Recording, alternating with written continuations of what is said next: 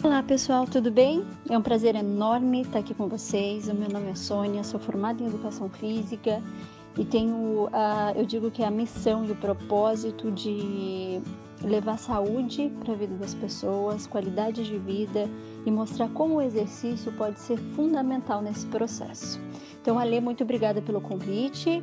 Estou é, muito feliz de estar aqui, de poder sentar à mesa com você e discutir, discutir esse tema tão importante que é a depressão. Para começar, Lê, eu queria só resgatar alguns, é, algumas informações relacionadas à depressão. A primeira delas, gente, é que depressão não constitui um estado da mente. Depressão ela está relacionada com alteração física no cérebro e um desequilíbrio químico dos neurotransmissores. É importante a gente ter clareza disso, que as pessoas não fingem estar com depressão. Quem tem depressão é algo químico, é um desequilíbrio. E é importante a gente saber que é um, um desequilíbrio químico dos neurotransmissores, porque a gente vai falar dele lá na frente. Mas eu gostaria só de, de também de trazer informação, porque a gente fala muito de depressão. Mas depressão é um dos cinco distúrbios cognitivos que existem hoje. Então, para você ter ideia, a gente é, a classificação de depressão pela Organização Mundial de Saúde é distúrbio cognitivo e a gente tem cinco tipos. O transtorno depressivo maior, que é a depressão. Depois a gente tem uma distimia, que é leve depressão, na maioria dos casos, dois dias no período de dois anos. Tem o transtorno sazonal, que a reincidência de sintomas depressivos durante certas épocas do ano, certas estações do ano, como por exemplo inverno. É muito comum é, pessoas terem esse distúrbio no inverno, porque o tempo muda, fica mais cinza, fica mais frio, aí você já tem mais vontade de ficar em casa. Então é interessante a gente saber que existe uma classificação para este sentimento. E pra, não só sentimento, mas, de novo, gente, não é só sentimento. Existe uma mudança física no nosso cérebro. E é importante a gente ficar atento também, Lale, porque assim, depressão não apresenta uma causa única, mas como normalmente ela é resultado de vários, de uma combinação de fatores. Acho que aqui uma curiosidade que eu queria compartilhar é que nós mulheres temos quase duas vezes mais probabilidade de termos depressão comparado com os homens. E grande parte disso por causa do, das alterações hormonais, como puberdade, menstruação, gravidez menopausa. Por outro lado, os homens, como têm uma dificuldade maior de falar, de se abrir e de pedir ajuda, normalmente eles mascaram é, os sintomas da depressão com hostilidade, ficam zangados ou ainda utilizam de drogas e álcool, os homens têm quatro vezes mais probabilidade de cometer suicídio que as mulheres. Interessante, não, Ale? E aí, Ale, agora eu queria falar dos fatores. Existem alguns fatores é, que desencadeiam é, quadros depressivos. Um deles é a situação familiar por algum trauma que a pessoa sofreu, ou estresse corrente de problema financeiro, fim do relacionamento, morte de um, um ente querido. Um outro fator é uma personalidade pessimista. Sabe aquela pessoa que está sempre para baixo, tem perspectiva negativa para tudo? Existe também um estado de saúde que é decorrência de um, um, quadro clínico. Você bem sabe disso, como uma fibromialgia, uma cardiopatia, câncer, um HIV e outros distúrbios psicológicos, é, como distúrbios alimentares, distúrbios de ansiedade, esquizofrenia e abuso de substâncias. Ok, Sônia, mas como que a gente identifica se a pessoa tem sintomas depressivos? Existem vários fatores ausência de prazer com as coisas que antes eram muito agradáveis, que a pessoa gostava de fazer ela deixou de gostar. Existe uma perda de energia, um sentimento de desesperança, uma dificuldade enorme para se concentrar, para tomar decisões, ou dorme demais, ou dorme de menos, ou come demais, ou come de menos. Então existe uma mudança no apetite também. No, às vezes vem com uma dor estomacal ou problema de, de digestão pode impactar também, você pode identificar também através de uma, de uma redução do impulso sexual. Bem com sofrimento, com dor, e aí em casos mais profundos, ideia de morte e tentativa de suicídio. Ok, gente, agora que nós já entendemos um pouco mais o que é depressão, quais são as classificações, quais são os fatores e os sinais, a gente vai falar um pouquinho de exercício físico. Nós temos inúmeros estudos ao redor do mundo que comprovam os efeitos positivos da atividade física regular em pacientes hospitalizados ou em ambulatórios. É, na maioria dos casos, os pacientes fisicamente ativos apresentam índices, índices de depressão reduzidos. E a aptidão física, ela não é necessária para que a pessoa sinta o efeito antidepressivo do exercício. Mas o que é esse efeito antidepressivo? Vamos resgatar lá atrás que nós falamos que a depressão é um distúrbio, um distúrbio fisiológico, né? que ela é uma alteração química dos nossos neurotransmissores. Entendido isso, o que, que acontece? Quando a gente faz exercício físico, existe uma resposta fisiológica e essa resposta gera uma adaptação é, no nosso cérebro. Essa adaptação libera neurotransmissores como a serotonina e a dopamina. Além disso, o exercício também libera um hormônio chamado endorfina. Ok, Sônia, mas eu não entendi nada. Vamos lá que a gente vai falar um pouquinho deles. A dopamina é o neurotransmissor do prazer, aquele neurotransmissor que é um hormônio. Não, neurotransmissor na verdade é um hormônio, gente. Ele vai te dar aquela sensação de prazer.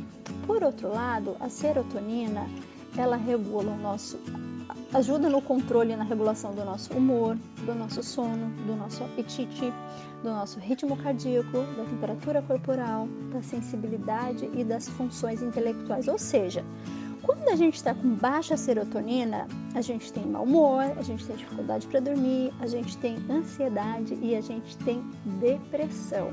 É isso mesmo, gente. Ou seja, se eu tenho um desequilíbrio fisiológico, um desequilíbrio químico dos meus neurotransmissores quando eu estou depressiva, e quando eu faço exercício eu estou liberando mais esses hormônios, existe aqui uma equalização. Mas eu não posso de falar, deixar de falar da endorfina. Pessoas que praticam atividade física sabem exatamente o que é essa sensação. A endorfina é um hormônio que é liberado logo após o exercício físico e ela regula a emoção e a percepção da dor. Isso faz com, faz com que a gente relaxe e tenha aquela sensação de prazer e bem-estar.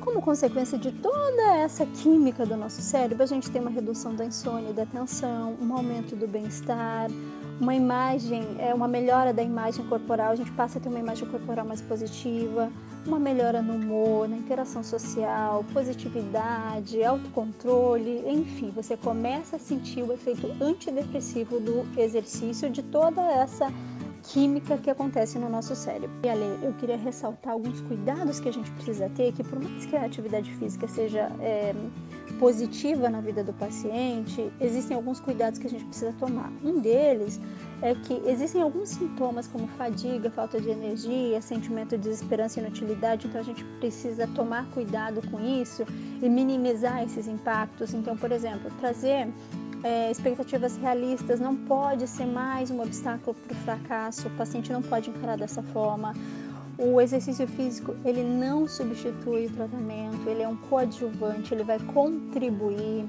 A gente precisa entender qual é, é qual é o histórico do paciente, o que, que ele gosta de fazer, para que a gente consiga é, criar um plano executável. Não pode ser mais uma carga adicional, porque essa carga adicional pode é, reforçar esse sentimento de inutilidade. É, se for possível, trazer a inclusão de atividades é, de grupo e ao ar livre. É, trabalhar também com a questão de, de estímulo à adesão. Então, assim, a, aptidão física, ela pode ser uma consequência valiosa, mas ela não é exigida para o efeito antidepressivo. Então, é importante a gente também ter clareza que, de repente, é, não usar o, a aptidão física como estímulo, adesão, mas o estímulo adesão é, é, é toda essa química que acontece com o nosso cérebro. E muito importante é que os tratamentos primários não devem representar uma barreira. A medicação pode melhorar o bem-estar do paciente quando ela interfere na capacidade de funcionamento, ou seja, a atividade física não deve representar uma barreira. Ah, Sônia, mas que atividade que eu faço? Quantas vezes eu faço? A gente tem uma recomendação do Colégio Americano de Esporte e Medicina, que é a mais conceituada instituição nesse aspecto. Para adultos saudáveis, é de 20 a 60 minutos, de 3 a 5 vezes por semana. É, e pra, pra, de treinamento aeróbico, que é corrida, caminhada, bicicleta, natação e para treinamentos de resistência e flexibilidade de duas a três vezes por semana. Mas aqui, Ale, eu queria ressaltar que o mais importante é começar. Se para você andar 10 minutos você já consegue fazer no começo, então comece com 10 minutos. Não espere, ah, eu não consigo, 20 minutos é muito tempo para mim. Então, por mais que de repente a gente não tenha um ganho significativo inicialmente, o hábito de começar é importante. Comece é, devagar, mas comece. Então é, é, importante que tenha essa frequência de 3 a 5 vezes na semana, uma duração de 20 a 60 minutos. Mas, gente, comece. Se for 5 é, minutos a 5 minutos, você vai aumentando gradativamente até você se sentir confortável, até você se sentir seguro. E ali eu quero ressaltar, na verdade, colocar uma ênfase, eu sou apaixonada por corrida, você sabe, eu corro bastante, corrida para mim tem, é uma, uma paixão enorme, mas eu gosto dela porque ela é muito democrática. A corrida e a caminhada é muito democrática. Você pode fazer em qualquer lugar, é, a qualquer hora do dia e a custo quase zero. Eu não falo que é custo zero porque você precisa de um tênis para um tênis pra, confortável para poder caminhar ou correr mas você, você pode começar. Talvez seja uma porta de entrada para você fazer outras coisas, para você descobrir o que você gosta, o que você não gosta, mas mais importante para criar o hábito de praticar alguma atividade física. E aí, Ali, para a gente fechar esse bate-papo super gostoso, eu queria só trazer um alerta sobre prevenção.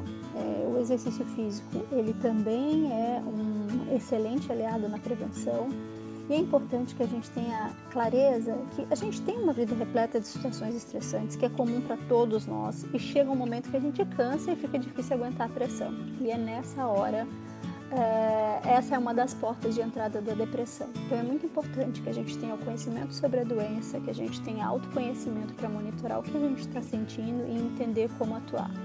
É muito importante que a gente tenha do nosso lado que as pessoas da nossa família, os nossos amigos, o nosso parceiro ou parceira também entenda o que é, quais são os sintomas, para que também possa nos ajudar. E mais importante que tudo, Ale, a depressão é um, a doença é um estado. Nós não somos a depressão. Nós somos muito maiores que a depressão. Ale, de novo, muito obrigada pelo convite. Foi um prazer enorme sentar à mesa com você, poder discutir esse tema tão importante.